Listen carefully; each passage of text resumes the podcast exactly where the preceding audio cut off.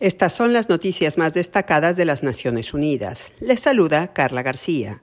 El secretario general de la ONU informó este jueves que hoy llegó el primer convoy de las Naciones Unidas al norte de Siria a través del cruce de Bab al-Awa con suministros de primera necesidad para la población afectada por el terremoto de lunes que también asoló a Turquía. Antonio Guterres enfatizó ante la prensa en Nueva York la necesidad de aumentar los recursos para mantener el flujo de ayuda a las víctimas del desastre en ambos países. También destacó la labor del personal de la ONU en el terreno. Estamos desplegando expertos en evaluación de desastres, coordinando equipos de búsqueda y rescate, proporcionando socorro de emergencia, alimentos, suministros médicos, mantas térmicas y otros artículos para salvar vidas, detalló.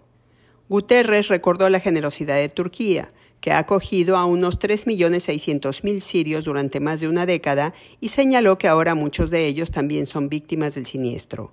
En cuanto a Siria, afirmó que el terremoto se produjo cuando la crisis humanitaria se agudizaba en el noroeste del país con las mayores carencias desde el inicio del conflicto. El titular de la ONU indicó que el coordinador de ayuda humanitaria, Martin Griffiths, se encuentra en Turquía para visitar las zonas afectadas en los dos países y evaluar cómo se puede escalar la asistencia. Añadió que para brindar ayuda se requieren dos cosas, acceso y recursos.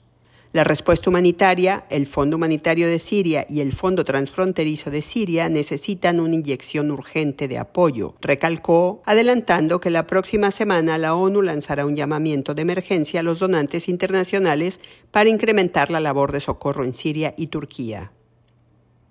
La Organización Meteorológica Mundial, la OMM, reportó que la extensión combinada del hielo marino del Ártico y la Antártida en enero fue la menor que se haya observado en los registros, aunque aclaró que no significa necesariamente que haya una tendencia y que la disminución puede ser causada por la variabilidad relacionada con el clima.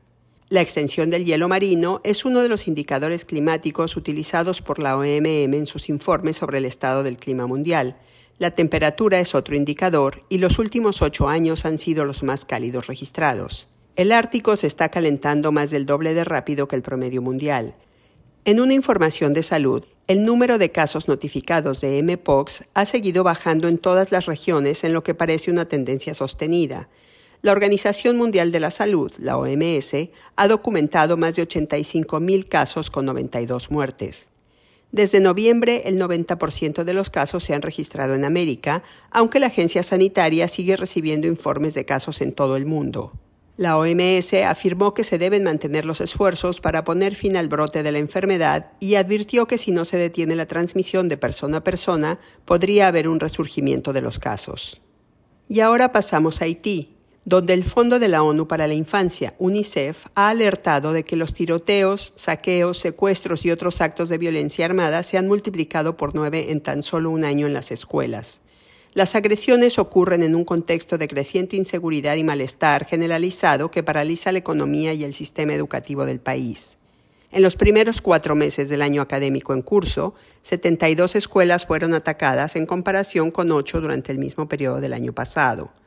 Durante los primeros seis días de febrero se cerraron 30 escuelas debido a la escalada de violencia en las áreas urbanas, mientras que más del 25% están cerradas desde octubre del año pasado. Se estima que un millón de niños no asisten a la escuela en Haití debido al malestar social y la inseguridad, los altos costos de la educación, la falta de apoyo para los más vulnerables y los servicios educativos deficientes, factores a los que ahora se suma la violencia. UNICEF instó a todos los actores a abstenerse de cualquier acción que ponga en peligro el derecho de los niños a la educación y llamó al gobierno de Haití a garantizar que las escuelas sean seguras y a procesar a los grupos e individuos que las agredan. Y hasta aquí las noticias más destacadas de las Naciones Unidas. Se despide Carla García.